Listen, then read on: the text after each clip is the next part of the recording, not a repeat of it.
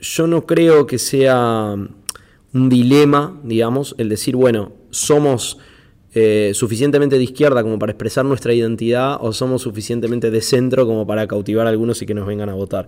Me parece que esa es una trampa del marketing político.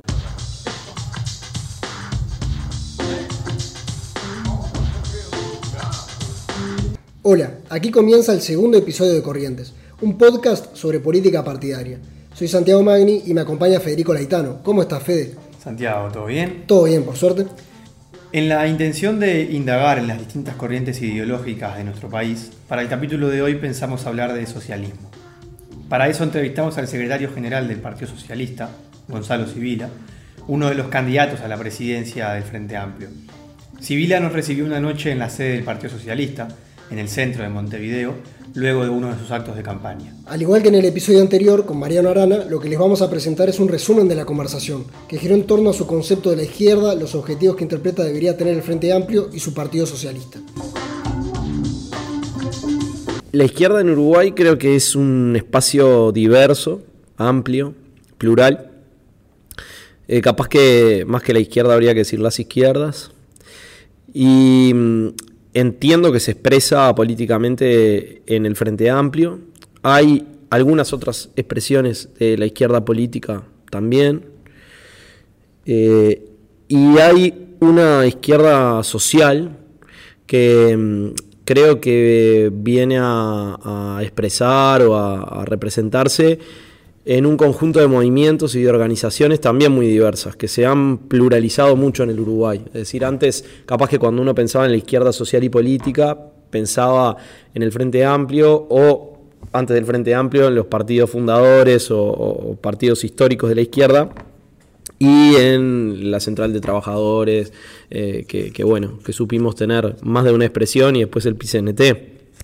Hoy eh, la izquierda social es también, eh, obviamente, la FUCUAN, la FEU, pero es eh, el movimiento feminista en una amplia gama de, corrientes, de vertientes, es este, los movimientos de la diversidad, es este, los movimientos ambientalistas, y yo digo la izquierda social a todas estas organizaciones, que también implican las organizaciones este, antirracistas, que luchan por distintas causas vinculadas a los derechos humanos, etcétera, porque eh, asocio izquierda con todo lo que quiere transformar estructuras injustas y, generar eh, nuevas lógicas, nuevas dinámicas en la sociedad que vayan en un sentido de afirmar la dignidad humana la libertad, la justicia, la igualdad. Y todas estas organizaciones, más allá de su composición, donde hay personas de distintos partidos políticos, tienen plataformas, eh, defienden intereses y defienden valores que, asocio con, la izquierda. ¿no? Entonces, este, es eso, un, espacio amplio eh, que, que, tiene que ver con las luchas de liberación, digamos, ¿no? y incluye componentes sociales y político-partidarios. Yendo al, Frente Amplio en específico, eh, hay como distintas visiones ¿no? de, lo que, de lo que tiene que ser el Frente Amplio, tal vez de lo que es. Este, ¿Vos cómo definís al Frente Amplio y qué, Frente Amplio querés? Yo al Frente lo definiría como un eh, movimiento de masas que tiene un componente de coalición eh, de partidos políticos, de sectores y partidos políticos, eh, y una estructura de base en la que se expresan también muchos militantes independientes, eh, distintas eh, personas y colectivos que vienen a, sintetizarse en una experiencia unitaria de, izquierda que, creo que tiene bueno, desafíos enormes hacia adelante. ¿no? O sea, es una construcción con una historia ya de 50 años que por lo tanto eh, tiene que repensar muchas de sus claves porque estamos eh, en otro mundo, en otra sociedad, pero que tiene raíces eh, muy vigentes.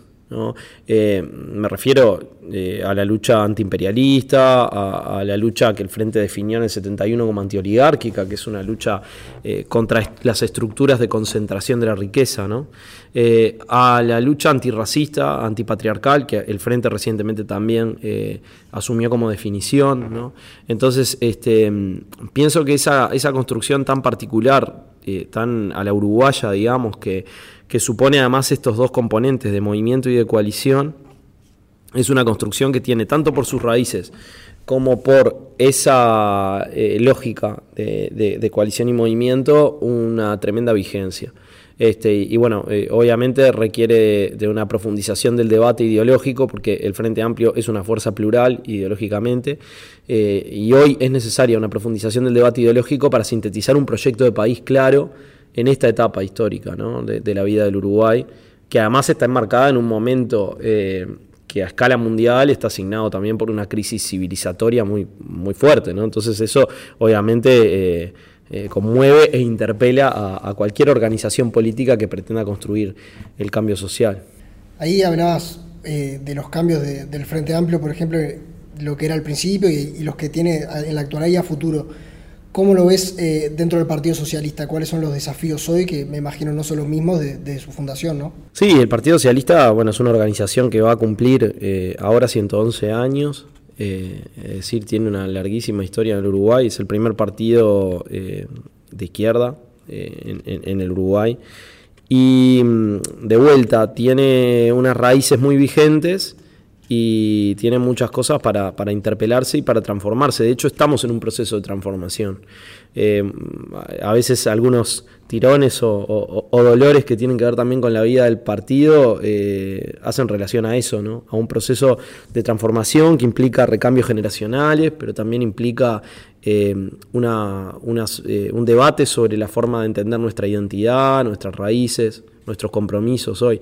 Eh, el compromiso que define al partido es el compromiso con la clase trabajadora, ¿no? Ese es el, primer compromiso que tiene el Partido Socialista. Eh, y, a partir de ese compromiso, eh, la lucha por la construcción de una sociedad sin explotados ni explotadores, sin discriminación, sin desigualdades. Obviamente que ese horizonte es un horizonte muy exigente eh, en una sociedad donde el proceso que estamos viviendo es exactamente el contrario, es un proceso a escala mundial también de eh, profundización de las desigualdades. Cuando vos, por ejemplo, llegas al gobierno, tenés eh, el control de algunos componentes del aparato del Estado, muchas veces tendés a burocratizarte o, a, pensar el proyecto desde ese espacio más que desde el sentido social originario. y bueno, yo creo que que el partido un poco eso le pasó y que está en un proceso de revisar, de revisar eso. Eh, y eso, eh, de vuelta, implica dialogar con sus raíces, ¿no? Eh, dialogar con sus raíces para proyectar el futuro. ahí yo creo que están los, los, desafíos más grandes, desafíos de apertura, de diálogo, para construir una síntesis más rica, porque cuando vos haces la síntesis de una forma más mecánica o entre pocos, eh, eso en general te termina distanciando de tu base social, porque, porque las mayorías van por otro lado. Eh, y, bueno, las organizaciones políticas se quedan como con su verdad, este, bastante aisladas o separadas de, de eso que supuestamente quieren expresar.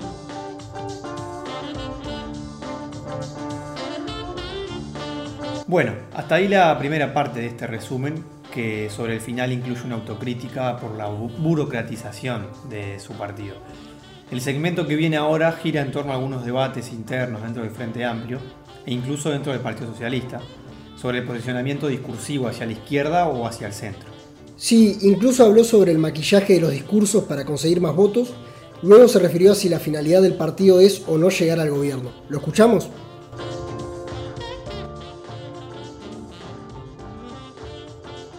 Contamos a la gente que estábamos en un acto, ¿no?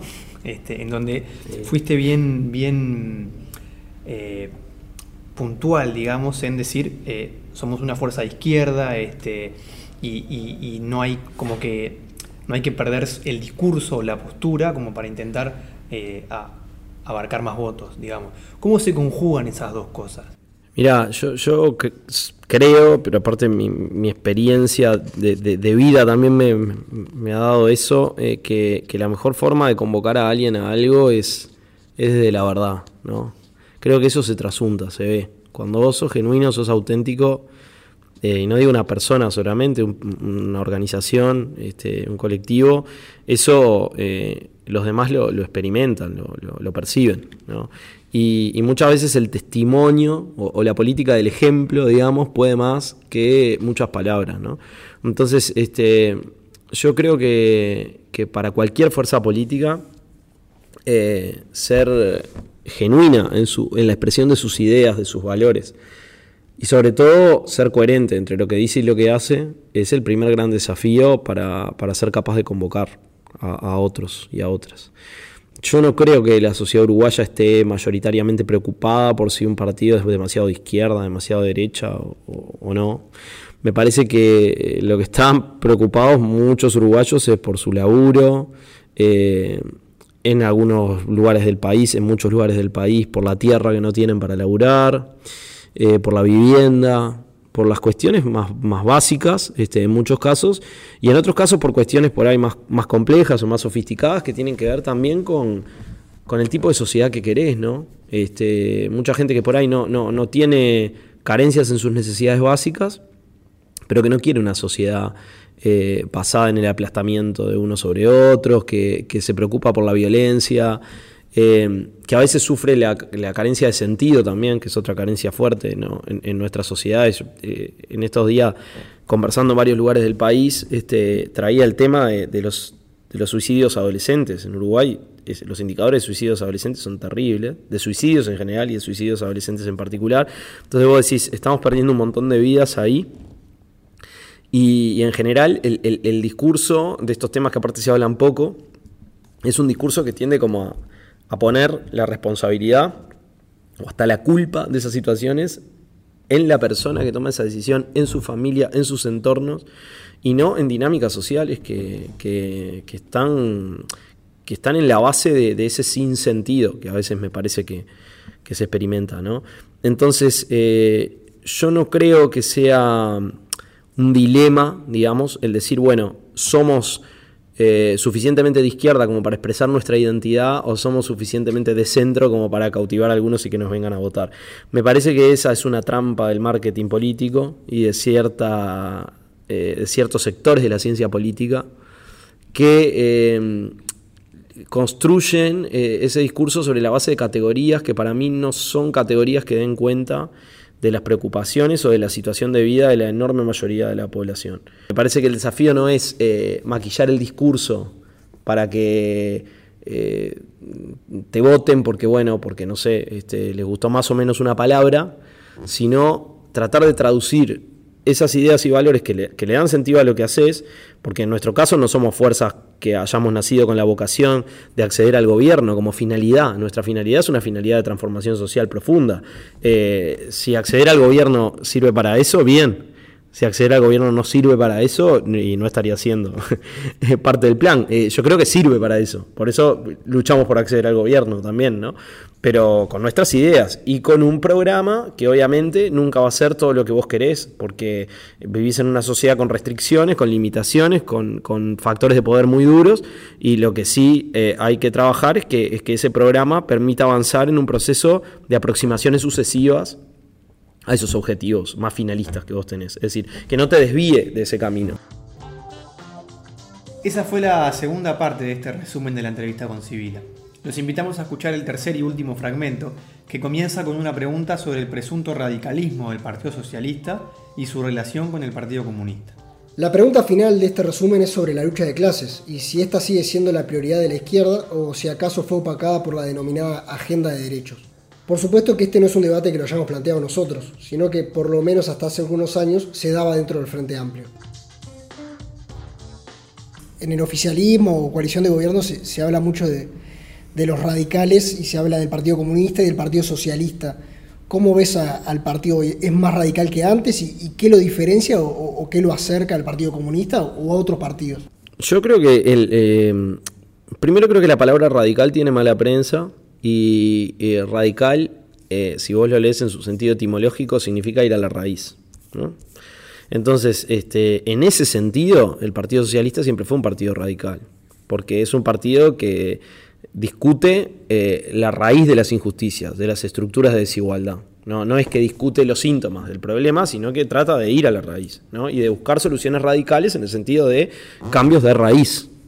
Eh, a veces se usa radical como extremista o como fundamentalista, como decir, ay, estos tipos están abrazados a, una cosa, a un dogma, y de ahí no se mueven, ¿no? Y eso no, eso no tiene nada que ver con el socialismo, porque el socialismo es crítica, antes que nada, y la crítica es autocrítica y es, este, es moverte de lugar, es renovarte, es recambiar permanentemente, es, es no quedarte quieto, no estancarte, y eso es antidogmático. Sobre el tema de la, de la familiaridad o la cercanía con el Partido Comunista, bueno, es un tema de debate histórico en el partido. Fíjate que en realidad eh, el Partido Socialista se funda en 1910 y a los 11 años este, hay, una, hay un, quiebre este, que da lugar a la formación del Partido Comunista, que tiene que ver con la aceptación de las llamadas 21 condiciones de Lenin este, que implicaban eh, una relación con el bloque soviético que una minoría del Partido Socialista no estaba dispuesta a aceptar y que fue la que se mantuvo en la denominación original, ¿no? Eh, que tenía que ver con reivindicar eh, la cuestión democrática y la cuestión nacional, de decir, bueno, no, nosotros no somos, no estamos, digamos, no queremos estar en una relación de, dependencia o de subordinación con ningún centro este, de poder internacional. Yo reivindico esa, esa opción que hicieron aquellos viejos socialistas y que le dio continuidad al partido. Este, creo que la historia mostró, además, que eh, muchas de, las, de los planteos que hacían y que hicieron después sobre el, proceso soviético, que tuvo aciertos y errores como cualquier proceso, pero que tuvo también graves deformaciones, digamos, este, respecto de lo que era un, un proyecto socialista, eran acertadas. Este, y, y después, bueno, el Partido Comunista también hizo sus balances, sus relecturas, ¿no? sus, reconfiguraciones a partir de todo aquel, aquel proceso. Eh, hemos estado juntos en el Frente Amplio. Anteriormente, en otros momentos de la historia del partido, se construyó un Frente Antifascista, por ejemplo, en el que también estuvimos juntos. Hubo relaciones tensas en muchos momentos. Eh, pero mm, lo que tenemos en común, digamos, este, es que tanto el Partido Socialista como el Partido Comunista somos partidos anticapitalistas eh, somos partidos que reivindicamos la lucha social, eh, somos partidos que reivindicamos una pertenencia vinculada a la clase trabajadora, con distintas acepciones o sentidos del, concepto, pero, pero la reivindicamos y bueno, además hemos venido a confluir en el, en el Frente Amplio. Muchas veces tenemos coincidencias programáticas, Creo que la mayor parte de nuestras diferencias han sido metodológicas y eso no es menor eh, en, la, militancia política y social, es muy importante porque eso va hacia la ideología también. Entonces, este, esto, mm, cercanías, este, distancias, tensiones, eh, nada, yo creo que hay, hay mucho para construir juntos, como con muchos espacios dentro del Frente Amplio y además eh, muchas cuestiones identitarias que nos unen y algunas que que nos diferencian este, y que, bueno, según los momentos históricos y las apuestas estratégicas que hacemos, también habrá mayor o, menor proximidad. Eh, Gonzalo, ¿sigue siendo la, lucha de clases, si se quiere, eh, el, punto fundamental de, la izquierda en Uruguay? Lo pregunto porque también se han conjugado con, por ejemplo, la agenda de derechos, digamos, este, y bueno, eh, ha habido incluso dentro del Frente Amplio alguna discusión en torno a eso, de si la agenda de derechos corrió la agenda de la lucha de clases o no. Eh, yo, yo, creo que mm, no hay que establecer una oposición entre una cosa y la otra. ¿no? Eh, obviamente que en una sociedad de clases hay una desigualdad estructural de clase que no puede soslayarse bajo ningún concepto porque allí eh, incluso muchas otras desigualdades, injusticias y contradicciones se anudan. ¿no? Este, por poner un caso, no es lo mismo ser mujer pobre, ¿no? una mujer trabajadora, que ser una mujer empresaria, eh, o una mujer latifundista, no es lo mismo. Este, eso no quiere decir que las otras contradicciones no existan. Y la contradicción de, la desigualdad de género es la más vieja en la historia de la humanidad. Y eso tampoco hay que dejar de, verlo. Eh, la, yo qué sé, por, por, poner un, caso, este, eh, en, en, el campo que tiene que ver con la distribución del trabajo, es fuertísimo, el sesgo de género es fuertísimo. Eh, hay allí una desigualdad que tiene que ver con este, los cuidados, eh, la reproducción de la vida doméstica. Eh, y eso tiene un, impacto muy fuerte también sobre la cuestión de clase. Entonces, yo lo que creo es que hay como una relación recíproca entre luchas y entre contradicciones y desigualdades en la sociedad y que un programa de izquierda tiene que recoger todas esas luchas y contradicciones y tratar de sintetizarlas. Este, lo mismo con cualquier forma de discriminación, que, las, discriminaciones son formas de la desigualdad también y muchas veces formas muy violentas de la, desigualdad. ¿no? Entonces, este, eh, todo esto me parece que tiene que ser parte de, de un, de un programa en el que se conjuguen las luchas contra todas las desigualdades. Bueno, hasta acá la segunda entrega de Corrientes, centrada en el socialismo y la izquierda. Esperemos la hayan disfrutado. Les recordamos que está disponible la entrevista con Mariano Arana, que es el primer capítulo, y que próximamente estrenaremos el dedicado al herrerismo con su máximo referente, el expresidente Luis Lacalle Herrera. Sí, aparte no termina ahí. Además de ese capítulo con el padre del actual presidente, nos queda otro más antes de cerrar este primer ciclo de Corrientes, que es una entrevista con Danilo Astoy. Como verán, todavía queda mucho camino por recorrer. Santi, ¿nos escuchamos en la próxima? Perfecto, Fede. Un abrazo.